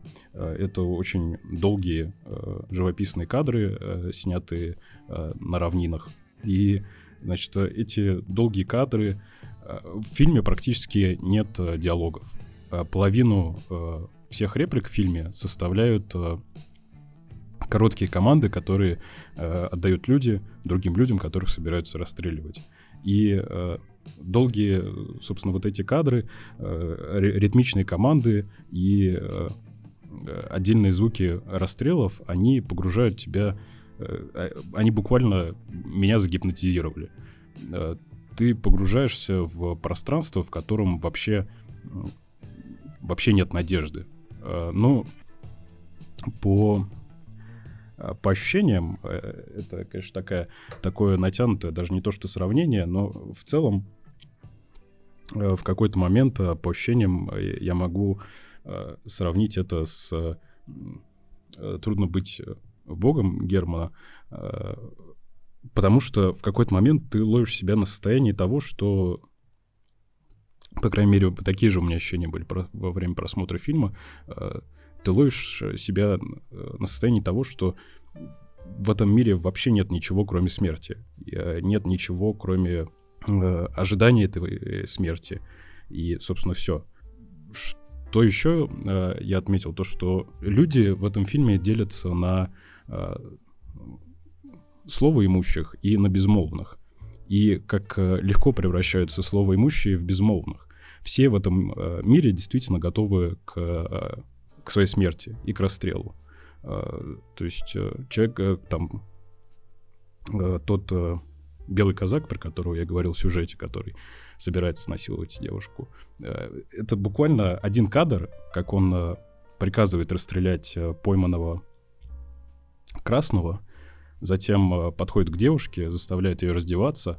В этом же кадре на лошади приезжает другой офицер, просто без лишних слов начинает отводить казака в сторону и приказывает его расстрелять. И это э, превращение и эта готовность, она чувствуется вообще во всех и в каждом. Вернусь э, к запрету в Советском Союзе, собственно, почему его запретили. Э, и в, в этом, наверное, собственно, художественное достоинство этого фильма. Несмотря на то, что в фильме расстреливают в основном белые и делают это довольно жестоко. А красные, если расстреливают, то, казалось бы, по справедливости, но э, это не история э, героического противостояния красных-белых. Это именно э, история мира одной страны, в которой одна часть населения ставит своей целью истребить другую часть населения. И другая, соответственно, делает то же самое. Это мир, поделенный, погруженный в, в ожидание смерти просто. Вот и все. И цензоры советские, э, видимо, почувствовали, собственно, э, то настроение, которое несет в себе этот фильм. Да, ну, они не, не, не могли не почувствовать, конечно. Это же отточено годами, они 50 лет э, ну, ну, вырабатывали вот эту вот концепцию, как бы, ценностную конечно, они не могли этот фильм пропустить. Да, и э, фильм э, запретили, но перед, перед этим успели еще сделать, э, собственно, советскую версию. Фильм идет полтора часа, в советской версии идет э, час и три минуты, если я не ошибаюсь. То есть э, практически треть фильма э, вырезали, вы, вырезали э, еще несколько э, расстрелов, э, когда красные расстреливают белых, и вырезали все э, сцены с обнаженкой. И э, я, я читал, значит, письма, которые э, писал э, редактор э, от Мосфильма, который был представлен к производству этого кино, и это довольно забавно, как он пишет э, э, Э, они были еще в Венгрии э, до съемок, э, когда все это обсуждалось, и как он пишет в Мосфильм, в редакцию о том, как он ходит по всем режиссерам венгерским, и они в лицо ему смеются над тем, что он требует запретить, э, э, ну, то есть э, вообще не использовать эпизоды с обнаженными женскими телами. Э, и в итоге он э, дает короткую отписку в, в Мосфильм, где он так твердо э, пишет, что э, я предлагаю разрешить ему снять голую актрису с тем, чтобы из советского варианта эти эпизоды были изъяты. Э, и э, все они действительно были изъяты. Да. Но э, отдельно можно сказать, на самом деле, и про эти эпизоды с э, голыми женщинами. Их э, два, э, и это разные девушки. Я просто посмотрел еще кадры из других э, фильмов э, Янчо, в, в том числе из трилогии. И э, они все... Э, ну, то есть та, та, там, там тоже есть кадры с обнаженными девушками, и они... Ну, по, по одному кадру видна схожесть и, собственно, вот этот его стиль, где голая девушка совершенно не ассоциируется с чем-то э, эротизированным, она идеально вписывается и только подчеркивает то вот пространство, э, где все ходят на грани жизни и смерти. Э, она ассоциируется именно с чем-то э, чистым абсолютно и первородным. И это э, только, только усиляет твои ощущения в пространстве этого фильма. Вот. Э, что, что, что еще можно сказать? Э, э, фан-факт, э, в нем снялся Но нет. молодой Никита Михалков. О, да. А, Но вот я, это я, я слышал, да, вот это я слышал. просмотра. я увидел его в титрах и искал. Ну, как мы не узнали Джона Туртуру, Туртуру мы не узнали в таксисте, ой, не в таксисте, а в бешеном быке. Да. Я Что когда искал, я хотел найти э, выпуск э, искусства кино э, за там вот как раз про Канский фе- фестиваль, да, за 68-й 68 год? год, э, и я там майский, и все соседние номера я просмотрел, и вообще Канны не были никак освещены. И это как раз к вопросу о том, что это не была прям, ну, это не была левая, типа, революция, э, о чем мы раньше и сказали. Э, И в целом к ней, ну, негативно к этим протестам относились. Да, да. с- Но я нашел, а, извини. Да, что такое, Кирилл? Да, и Советский Союз, и даже э, непосредственно коммунистическая партия Франции э, не поддержала эти протесты. Не говоря уж там о Китае. Да, конечно, и вот несмотря на то, что фильмы Гадара, например, были коммунистические, Советский Союз просто их отвергал, от- у них было отторжение, у них было отторжение от этих фильмов, потому что они не Мгм. конструктивные, они абстрактные, Не мысли канон. не связанные. И так оно есть. Оно так и есть, на самом деле, фильмы Гадара. И это не, не только речь идет о его периоде маоизма, увлечения маоизмом. Фильмы действительно сложно собирать. Их сложно собрать в голове сразу. И вряд ли вы когда-то, когда-либо их соберете. А для Советского Союза такое, такая задача тем более была невозможной. Нужно было что-то простое и А, однозначное. Так, так А вот, тут в э, выпуске за май я про Кан ничего не нашел, но я нашел э, статью э, в рубрике «За рубежом». Кстати, читать вот эти вот архивные выпуски искусства кино зачастую это то еще удовольствие. У меня А, скачано несколько, да, советских. На- на- написано очень часто сухо и сложно. Ну, тоже зависит на самом деле от года, можно в этом покопаться и много интересного найти. Но это касается не только журнала, но, в в принципе, советских книжек, э, которые там не художественные, а вот куль- культурологические всякие книжечки советские. Когда читаешь, э, ты сквозь вот этот сухой советский э, стиль все-таки можно пробраться. Ну да, но тебе надо интересному. знать, что ты вообще хочешь от этого получить, и Да, ты да. это получишь. Так, так вот, э, э, была там вот э, статья «Письмо из города Печь». Это про фестиваль э, в городе Печь, который находится, находился на границе Югославии. И там очень много было по-настоящему крутых э, венгерских фильмов. Например, там был второй фильм по счету Иштвана Сабо, э, который там Мефисто снял и Мгм. прочее. Вот это вот все. Фильм «Отец». Ну Мы да, еще да. обсудим, я думаю. Э, Вот он, у него там был Сабо. фильм «Отец», э, к слову, очень хороший фильм. Э, И да, там э, был вот этот фильм, про который ты рассказываешь, Кирилл.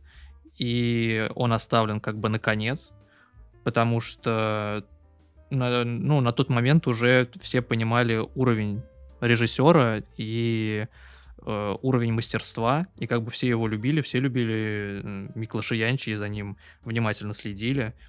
Э, ну и как бы да, в, Суперстар в, в статье э, человек, который писал эту статью, он э, либо совсем не понимает, э, как устроено кино, э, либо, что гораздо более вероятно, э, уже вот э, подчеркивает как бы отношение, будущее отношение э, страны к этому фильму. Он говорит, э, ну вот ты описал фильм, я фильм не смотрел, э, наверное, я его когда-нибудь посмотрю, это интересно в любом случае. Э, но то, что ты описал, это э, понятный вид кинематографа. Это э, кинематограф иного рода, а зачем-то рецензент искусства кино пытается этот фильм вписать в какие-то другие традиции совсем. Он говорит о том, что там нет психологизма, то, что там нет героя, то, что он разговаривал с русскими актерами, которые там снимались. И Слушай, они... так напоминает риторику бэткомедии на самом деле. Э, это вообще очень поверхностное, поверхностное отношение к фильму. Э, опять же, понятно, что э, просто он не мог на самом деле по-другому это все описывать, потому что ему надо было, в принципе, расхаять фильм. И, ну, как бы он его не поливает грязью, но э, уже он говорит о том, что э, возможно фильм с успехом пройдет в странах, где мало знают Россию и нашу революцию. У нас, я полагаю, он вызовет споры. На самом деле достаточно демократично сказано, э, но вот да, он как бы уже говорит о том, что этот фильм такой, какой он есть, потому что человек, который его снимал, не знает Россию и что из себя представляет революция. Вот. Э, короче, да, ну, э... глупо. Угу. Но этому реценденту лучше знать, что из себя представляет революция. Чем ну да, да, это вот следование таким методичкам, но в целом э, фильм как бы упоминается, и он, в, в отличие от Кан 68 года, был был в майском номере 68 -го года искусства кино. Я просто сразу добавил, что Миклаш Янча во-первых, как, как никто знает, что такое революция. А во-вторых, я, я читал, э, ну, это, скорее всего, др- другие цитаты, но э, там э, в статье в Сеансе, посвященном э, этому режиссеру, есть э, э, вы, выписка того, что писала Людмила Погожева, которая как бы считалась, э, ну, по крайней мере, как написано, довольно э, либеральным критиком и э, редактором как раз-таки искусства кино. А, а до этого она писала о том, что... Ну так это, так это статья, статья Погожева и есть, да? да? ну вот, как раз, да. да. Она писала до этого, что... Э, он... Погожев или Погожева? Погожева. Я не понимаю. Погожева, Погожева. Людмила Погожева. А после... Слушай, Никита как будто про мужчину говорил, а ты про женщину. Ну, я на самом деле не, не вдавался в фигуру рецензента. Сейчас, извините. Равноправие. А, да, после... У меня просто стучат очень громко. Блин, но стук как будто уходит куда-то вдали. Ну, давай так, я сейчас скажу. Uh, у Кирилла параллельно к нему пытаются вломиться в дверь. Он uh, взял кредитов на 3 миллиарда рублей, чтобы мы поддерживали наш подкаст. Что? Окей. Uh, да, вернулся в прошлое, взял кредит на 3 миллиарда рублей у Советского Союза, и сейчас к нему долбится в дверь. Поэтому, если стуки на фоне вас смущают, они не должны вас смущать, вы должны войти в положение. Так что, Кирилл, продолжай. Uh, ну, хорошо. В общем, да, а, Людмила Погожева писала после первого фильма, uh, собственно, Миклаша Янча «Без надежды», собственно, цитата. Блять, потерял цитату, извините. Нет, твои стуки реально слышно, когда ты говоришь, прям слышно как. Да, может, Никита слово возьмет. Да мне нечего сказать. Что там за Мне кажется... Кирилл, давай я ее скажу. Скинь нам, скинь, скинь нам ее эту беседу просто. Скинь часть своего сценария, мы зачитаем, разыграем с Артемом разделим пополам. Так. На самом деле, мне кажется, сегодня, сегодняшний выпуск... Давай я начну, ты продолжишь. Я на слове характера закончу. А, Вот стат Кирилла, который он пытается нас донести. А, Не, да, давай я а, объясню мысль, Нет, которую нет, я нет. хотел написать. Сначала цитата, потом мысль. Давай я первый, значит, сообщение, ты второе. Цитата Кирилла, значит, не Кирилла. Не-не, э, э, э, эти два сообщения один должен читать. Зачем? Ну, потому что вот первые два — это одна мысль. а- Короче, все там, прекратили отвечать. Не стремясь создавать индивидуальные характеры. Ему достаточно обобщенных символических портретов. Ладно, Кирилл, давай, не будем твой хлеб. читай. Короче, Есть. да, да, э, пос- посмотрел фильм «Без надежды», э, в журнале «Искусство кино» всячески восхваляли э, этого режиссера. э, А после этого фильма, цитата, значит, э, именно в этом фильме обнаружилось пристрастие его к абстракциям, выявилась нечеткость идейной позиции. А, Но а, можно, наверное, чисто на уровне понимания, почему так обиделись на Миклоша Янча, потому что это не просто первая советско-венгерская постановка, это постановка, которую э, была приурочена к 50-летию Октябрьской революции. И- А еще на секундочку, М. по-моему, 150 лет Карла Маркса отмечали в... в, в- ФРГ. в- Как раз, короче, выпуск этот был посвящен э, юбилею Маркса, насколько я помню. Я У могу меня, кстати, ошибаться. книжка, книжка есть «Капитал». Я ее так и не читал, надо почитать. Да, и там, короче, блин, это не этот выпуск, это, по-моему, следующий выпуск или один из этих выпусков был посвящен Марксу, и это просто невозможно было читать, потому что самое кинематографичное, что там было, это рассуждение о том, как сложно было бы Эйзенш- Эйзенштейну экранизировать «Капитал», и что бы это из себя представляло. Там такие разговоры, какой-то странный Ой, ну литературный, ужас. абстрактный Я бы даже выпуск. Я бы просто не выдержал и начал бы срать на этот выпуск прям или ссать, если бы такое прочел. Ну, В общем, да, время для партии было знаковое, а Миклош Янчо ее подвел, подвел, сняв э, прекрасный с художественной точки зрения, да и со всех точек зрения. слушай, Вот, она- фильм. Твоя оценочка. А, угу. Рецензентка, э, вот эта вот Людмила наша, э, Наша. наша Людмила, Милочка.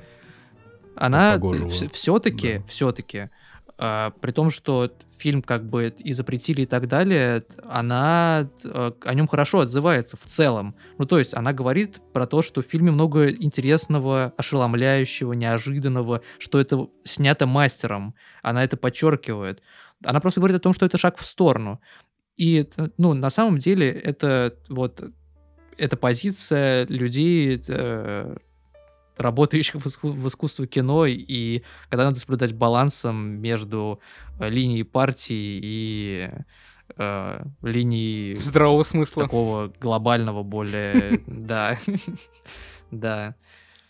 Ну да, я, я, как и говорил, Люд- Людмилу Погожеву журнал «Сеанс» описывает э, э, как э, совсем не догматика, а либерального критика и выдающегося ред- редактора. Ну вот, поэтому А, Но как бы суть в том, не хотелось что бы ее просто э, клейм даже и они не имели выбора, да, да. Да не, респект, респект. А, ну, э, по- последнее, что я хочу добавить, это то, что если вы соберетесь все-таки посмотреть этот фильм, то э, будьте аккуратны, э, не попадитесь на советскую версию, которая имеет там хрон- хронометраж э, час с хвостиком. Где вырезаны все геи.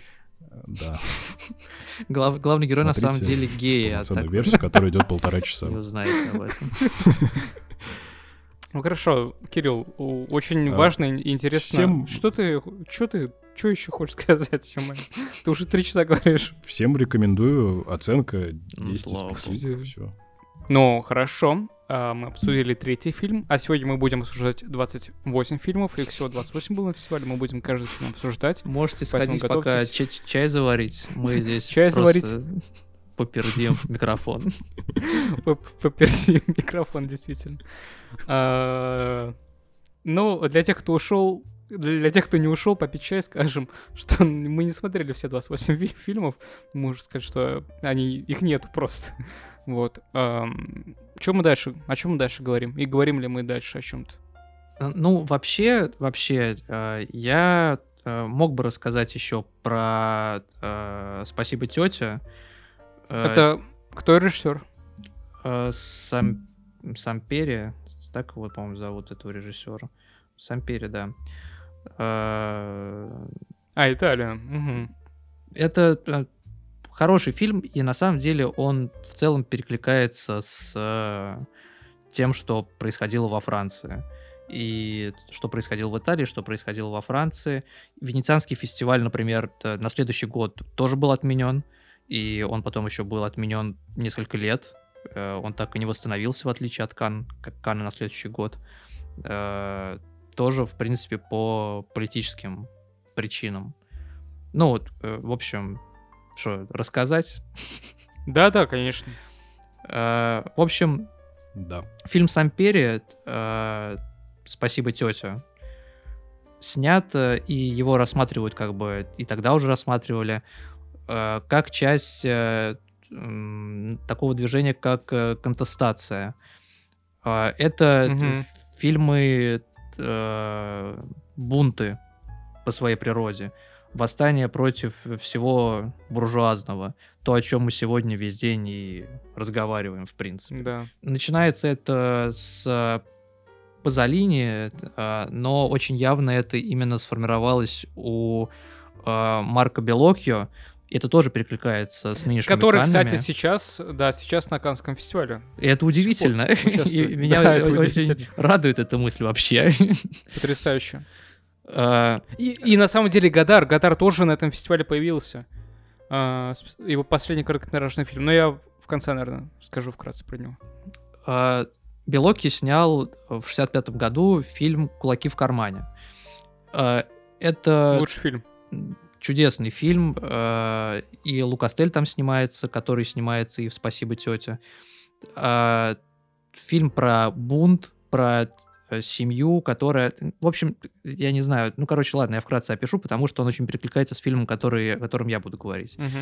Э, Там про семью, э, где хозяйка, э, не хозяйка, а, как это сказать, матриарх этой семьи, слепая мать, и э, дети все ждут, когда же она окочурится, чтобы наконец-таки освободиться от ее как бы правления. Э, Там есть э, младший сын, он умственно отсталый, и за всю... У него нет собственной воли, с ним можно делать все, что хочешь, и за там, весь фильм у него одна реплика всего. Э, Есть средний сын, э, это такой бунтарь, который хочет все уничтожить, э, и он убивает мать впоследствии, и признается в этом. Э, И тоже сам себя п- приходит, короче, к самоуничтожению там от приступа головной боли. Э, Под травиату он умирает. Э, Есть его сестра, с которой он вступает э, в не совсем такие братские, сестринские Да в интимные, в связи. интимные. Э, есть э, старший брат, который просто, э, ну, ждет кончины матери, чтобы забрать все наследство себе и кинуть оставшуюся часть родны, ро- родни. Вот. И этот фильм — это э, вот эта вот чистая контестация. Там есть все ее признаки, они как бы сформулированы были Белокио. э, Прям вот в такой вот форме. Э, Очень легко найти э, аллегории с вообще ситуации в Италии того времени, времени и отношения к вот эти вот, вот молодежи. Белоки был тогда очень молод, ему, по-моему, 25 лет было, когда он снял этот фильм. Можно найти легко параллели с той Италией. Мать — это Италия, э, там младший сын безвольный — это э, немое большинство, это народ, с которым можно делать все, что угодно. Старший сын — это элиты, которые делают, э, ну, короче, питаются от этой матери и пытаются какие-то собственные выгоды постоянно из этого извлекать, но которым, по сути, плевать на оставшуюся часть населения. И, в общем, все это очень хорошо читается, и э, эти аллегории, они э, во, во всем фильме не прекращаются, и отношения между членами семьи. Фильм «Спасибо, тетя» — это, в принципе, то же самое, только Э, И на самом деле сам Перри этого не слишком скрывал, потому что он был большим фанатом Белоки и взял на главную роль э, Лука Стеля, прекрасного, у которого такая же роль, как и у Марка Белоки. Э, Там про паренька, выходца из э, очень богатой буржуазной семьи, э, у которого по, отец владеет половиной там заводов на севере Италии. Может, это не север Италии, я на самом деле не знаю, это я просто додумал, потому что все заводы были на севере Италии, а южная часть была аграрной. И это тоже важно для вот этого течения кинематографа. Э, и тоже это все очень... Э, да, он, короче, избалованный, злой, в нем огромное количество ненависти, ненависти ко всему абсолютно миру. Он разыгрывает, это очень классная сцена, разыгрывает э, с, с маленькими пластиковыми пластмассовыми солдатиками войну во Вьетнаме. Там как раз передают сводку новостей, и он разыгрывает, он там сыпет порох и такую маленькую реконструкцию делает. И там очень классный саундтрек у него Марикона еще. Вообще, э, очень увлекательное кино, пропитанное эротизмом. Э, этот э, паренек, он прикован к, к инвалидному креслу, но на самом деле он симулирует. Ни хрена он не прикован, просто он... Это тоже часть его ненависти ко всему, отрицанию всего.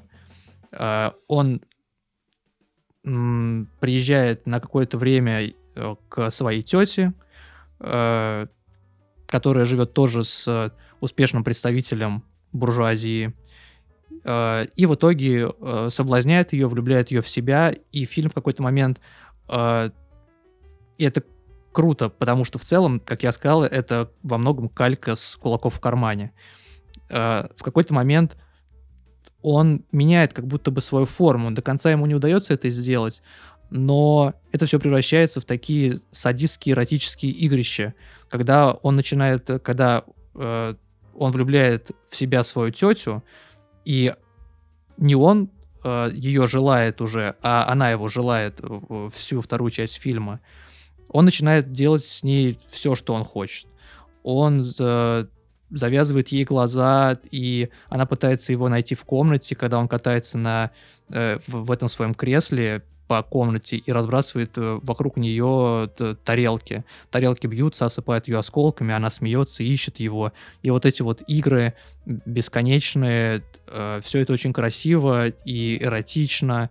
Вот эта вот чувственность. Это, это просто увлекательно. Это такое хорошее зрительское кино. Но на самом деле его не оценили. Э, сказали, что это эпигонство и что ничего кроме выставочности в этом нет. А, но так или иначе, этот фильм стоит у истоков вот этого бунтующего движения, когда а, молодые режиссеры и Сампери и Белоки были тогда очень молоды, а, поливали на итальянский неореализм, и уже более зрелые режиссеры, многие и Висконти, и Пазолини брали из их фильмов что-то себе – хотя они критиковали это движение. А, в общем, э, я почему захотел рассказать об этом фильме, потому что, э, как и во Франции, те годы это были годы экономического подъема. Э, потом это пошло на убыль, и там в 70-х годах Италия оказалась как бы в экономическом кризисе. Вот. А, это... А, многие, на самом деле, даже это связывают э, с а, вот этим вот бунтарским кинематографом того времени, что, на мой взгляд, э, ложно, потому что на искусство нельзя такую в целом вину возлагать. Появляется уже э, более сформированное движение неофашизма, и прокатываются волны терактов. Потому что очень много... Э, э, это кино сверхпопулярное, и при этом оно сверхагрессивное, и производит очень сильное впечатление на молодежь. Молодежь становится крайне радикальной, что дает почву и силы для подъема неофашистских движений это все приводит к большому количеству терактов, где гибнет э, большое количество людей. Это начинается там 60, 69 -го года, и э, вплоть там до конца 70-х это все есть. Это находит отражение и в фильмах э, Антониони, и можно вспомнить смерть Пазолини. В общем, это вот эти вот... Это такой сильный контраст, на самом деле.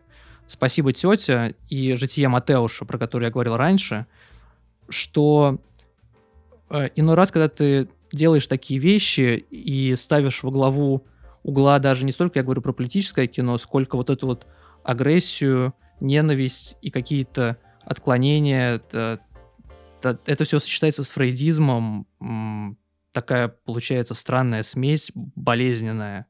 Это все может привести к каким-то э, непредсказуемым последствиям. То есть, чтобы снимать такое кино, ты должен понимать, что ты, в принципе, берешь на себя определенную ответственность. И хотя я, естественно, не возлагаю на режиссеров и на художников в целом какие-то т- ну, ответственность за какие-то такие именно э, изменения и там трагедии, к которым все это в итоге приходит, ты должен понимать, что э, кино, наверное, очень странное и очень сильное при этом э, искусство, которое очень легко э, в неблагонадежных руках может стать каким-то инструментом для там пропаганды. Ну, это сейчас происходит с фильмом Балабанова, например. да, удобные трибуны для каких-то лозунгов. Это опасная вещь. А вот такие фильмы, как «Житие Матеуша», они не поддаются таким вещам. Это очень странный вывод, на самом деле, я в, в Ну да. целом... э, ну, как бы я не хочу э, не- там осудить один вид фильмов и возвысить другой. Э, Скорее я подчеркиваю уникальность э, жития Матеуша, нежели там принижаю «Спасибо, тетя», потому что «Спасибо, тетя» все-таки хорошее кино. Вот. И, Ну, то есть ты считаешь, что житие Матеуша никакая пропаганда не могла бы использовать в своих целях? А, э, я считаю, что нет, но при этом он- был запрещен в России. Я как бы в эту историю не углубился, почему, почему его не показывали И в России э, или в, в в Советском, Советском Союзе? Союзе. Почему его не показывали в Советском Союзе, не знаю почему. Но это- кино просто про другие материи, совершенно с этим не связаны. А к- контеста- э, контестация, мне просто хотелось это упомянуть, потому что э, Да и не путайте с констатацией, если кто-то до сих пор... Да, контестация. Э, Очень, э, мне кажется, это был бы очень своевременный фильм именно на Каннах 68 года, который, а в итоге он там не был показан, естественно, но вот этот вот фильм очень хорошо отражает в целом настроение и итальянской молодежи, и французской молодежи того времени. Вот этот фильм, наверное, можно посчитать какой-то иллюстрацией для те- тех настроений, которые тогда были. Просто у Италии вот это все реально вылилось в определенное направление. И можно долго о нем говорить, много режиссеров э, упоминать. Все это достаточно долго продолжалось. Возможно, когда-нибудь мы об этом еще поговорим. Это действительно большая тема. Ну, вот, собственно, моя оценка Да. 10 из 5. Хорошо, хорошо. А будем ли мы дальше еще что-то обсуждать, потому что у нас только Кирилл еще что-то посмотрел. Кирилл, ты будешь еще о чем-то рассказывать? Либо мы, например, могли бы э, сделать вид, что мы председатели жюри Каннского фестиваля, и вот мы посмотрели вот такие фильмы, которые мы посмотрели, и выбираем главного там победителя и прочее, прочее, прочее. Кирилл, ответь. Ну, я бы все-таки дополнил уже Давай. э, как раз итальянским фильмом. Хорошо. Э, Значит, фильм э, Валер... Валерио Дзурулини э, «Сидящий Одесную». В американском прокате он назывался «Черный Иисус», а в в советском «Сидящий по правую руку». Но, э, опять-таки, спойлер, в советский прокат он так и не дошел. Что ж такое? А, э, Никто не может дойти до практически все фильмы, которые мы сегодня обсуждаем. Да, э, его не на Каннах, но на каком-то другом фестивале Советский Союз выкупил права на прокат, э, сделал опять-таки дубляж и отложил на полку. Почему? Узнаем позже. Это как, Значит, знаешь, э, э, это где было? Как раз во Франции это было у в- вот этой вот, э, забыл, как называется, ну, общество спектакля, и вот у подобных э, направлений у молодежи во Франции, это когда они брали э, самые попсовые коммерчески успешные комиксы и переделывали там реплики на лозунги левые. Мгм. То же самое, в принципе, но э, дел- делали то же самое, что это советская пропаганда, только более художественно. Типа брали какие-нибудь кунг-фу фильмы и переозвучивали их с философскими репликами, давали там персонажам философские Блин, реплики. это, это прикольно. Я, сейчас, я, если честно, об этом не знал, но это интересно. Надо что-то такое попробовать сделать, на самом деле. во- во- Вообще было здорово, это такое живое, живое, это, живой отклик на в целом там мир и политику. Да, да. Нормально. Извини, Кирилл, я тебя перебил. Да, нормально. Да, ничего страшного. А, насколько этот э, фильм вообще соотносится со временем, э, сложно сказать, потому что, с одной стороны, он э, на фоне э, другой, э, ну, остальной программы Канского фестиваля э, кажется просто по своей классической форме довольно архаичным. С другой стороны, фильм про э, антиколониальный, а антиколониальные настроения э, были... В Европе они уже были на спаде, но как бы это все только что отгремевшие истории и э, непосредственно в Конго, и в Алжире, и в Тунисе, в общем, практически по всей Африке на самом деле. И, э, значит, э, Валерио Дзурлини э, хотел снять э, так называемый проект «Евангелие 70». Это киноальманах э, с библейскими сюжетами в современности, Э, но по мере написания Просто мечта первой Робера истории в этом Брессона, на самом деле. киноальманахе, Че, Робер Брессон? э, вот, по мере написания первой истории, Это мечта Робера Брессона. Его мечта. Он э, очень хотел снять э- экранизацию Библии и Нового Завета в том числе.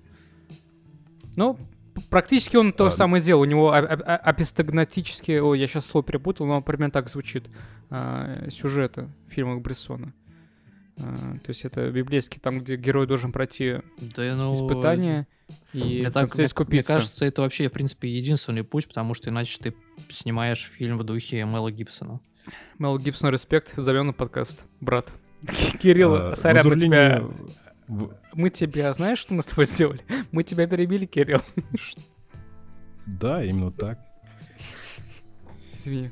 Э, Вернусь к сидящей Одессную. Э, Дзурлини так и не снял, э, собственно, свое Евангелие 70, потому что во время написания э, первой истории в этом киноальманахе она превратилась в полный метр, и в итоге он решил снимать, собственно, этот фильм, о котором я сейчас говорю.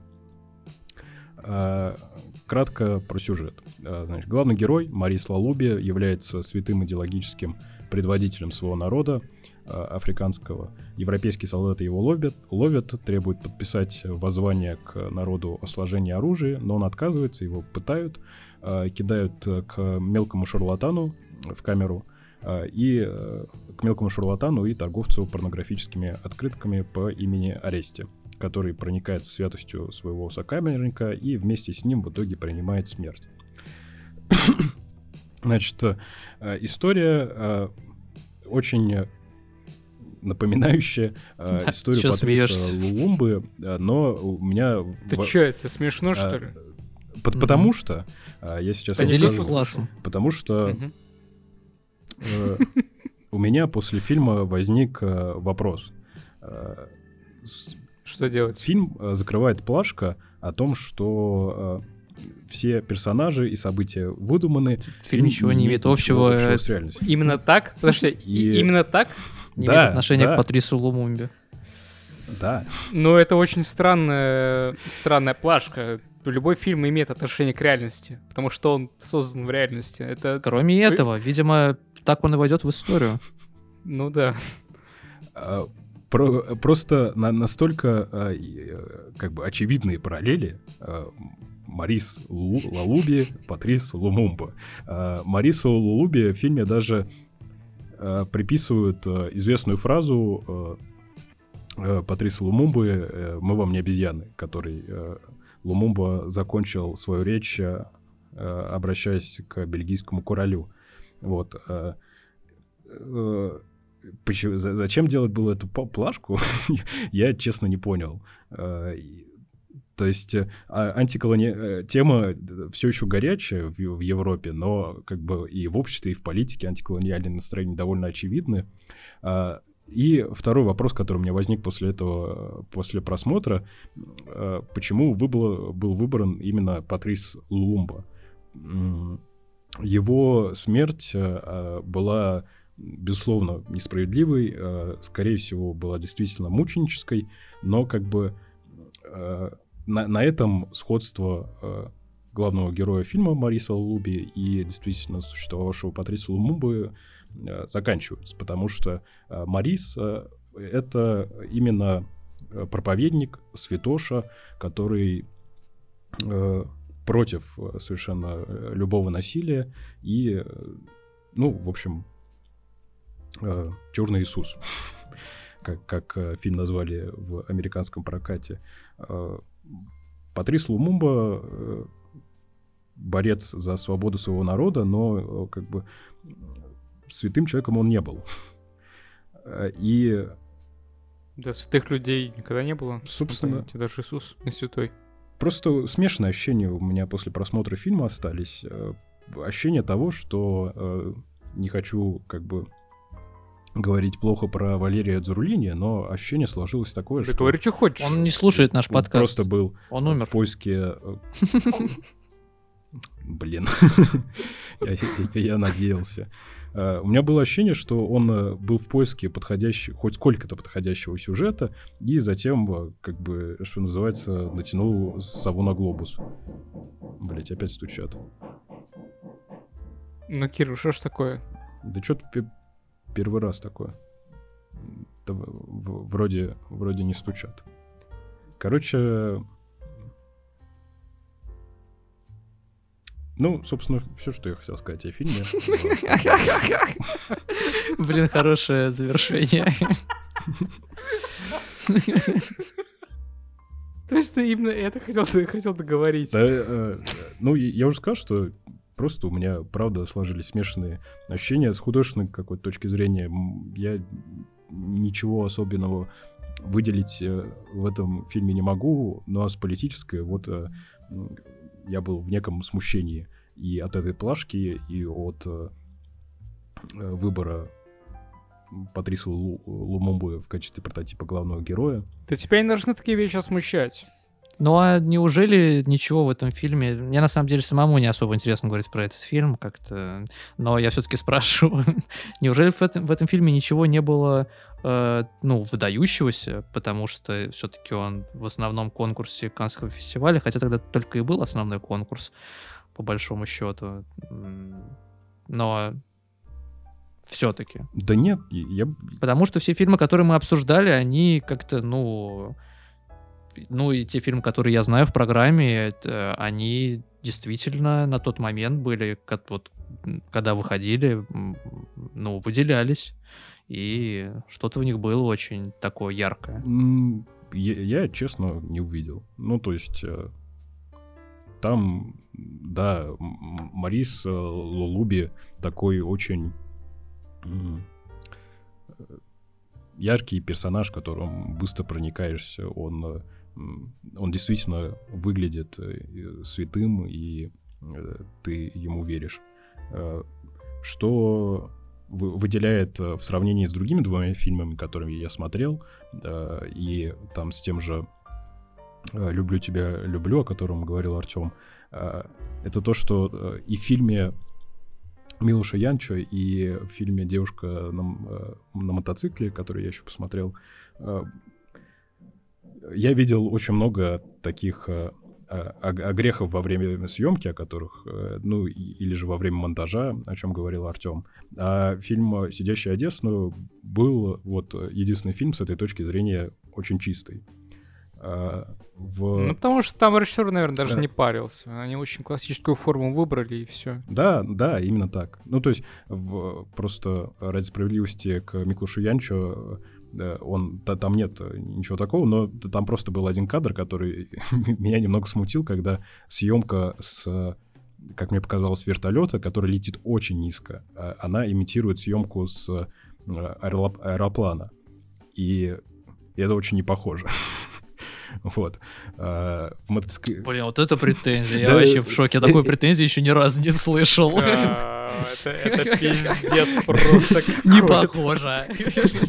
Ну, если бы... Нет, Да это... Да, как он на Канны попал, вообще не Это не претензия. Э, это просто... Э, я говорю о том, что вот э, единственное, что отличало сидящий Одессу, что в нем, ну, даже таких мелочей не было. В девушке на мотоцикле там вообще ворох всего такого. Кирилл, а если бы ты, ну вот, рассказывают, да, вот, например, фильм Тарковского Андрей Рублев. Ты смотрел Андрей Рублев? Да.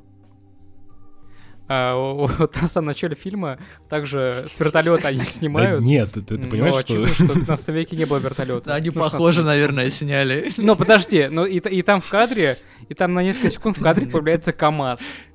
А, это, это не моя претензия. И даже во время просмотра я как бы, я, естественно, не циклился на этом.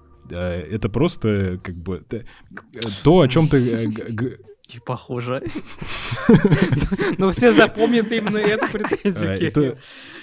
Мы ее вынесем в заглав... Это то, о чем ты говорил э, да, в заглаве. во время обсуждения фильма э, Алана Рене, что не было требований к таких требований к чистоте фильма, которые, возможно, есть у зрителей в 21 веке. Да потому что они, блин, тупые, ну ничего ну, не вот, понимают фи- вообще. Фильм, сидящий Одессую, значит, для них.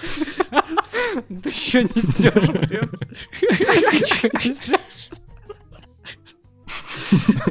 Я вот тут просто сижу, слушаю разговоры ваши. Такой, да ничего они не понимают чистоту свою вот этого там, чистоту монтажа, вот только туда и смотрят, воспитанные на вот этих вот ваших чебурашках. Чебурашках.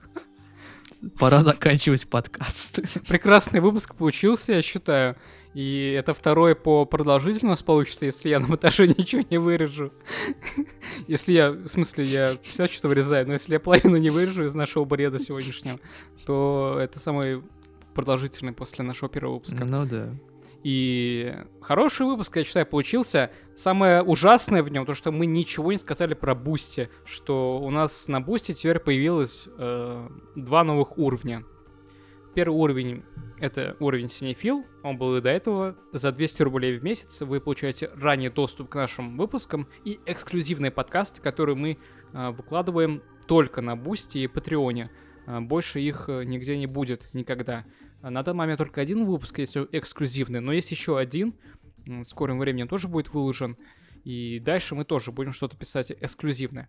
На втором уровне под, э, на втором уровне за 500 рублей вы получаете все то же, что я уже перечислил, а также статьи, подборки о кино, которые мы читаем, находим и будем вкладывать специально для вас. И также доступ к нашим записям полным записям наших прямых эфиров, стримов, которые в скором времени или не в скором предполагаются, поскольку мы уже близимся все-таки к 100 подписчикам. Это наше условие, как только у нас 100 подписчиков, мы запускаем прямой эфир. Ну, не в эту же секунду, может быть, ну, через какое-то время. Мы в любом случае запускаем прямой эфир, который, по сути, будет как подкаст.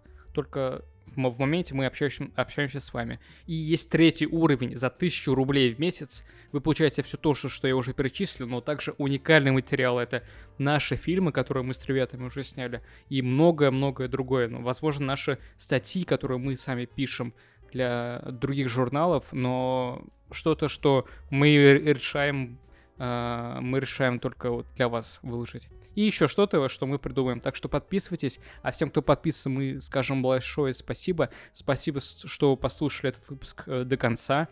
И подписывайтесь на наш канал, оставляйте комментарии. Нам это очень важно. Будьте смелыми. Понимаете, что нам, нам никто ничего не пишет. Осмелитесь, совершите этот подвиг. Совер... Напишите нам комментарий, какого-либо угодно, да даже в одно слово. Напишите. Напишите, что вам похуй, например. Вот вам похуй. Или класс, или супер, либо что еще угодно. Вопросы, ваши предложения, мы все читаем, поскольку мы пока что ноунеймы. С вами были мы, я, Артем Камал, Никита Дорофимов и Кирилл Волков. Скажите свое последнее слово, друзья. Пока.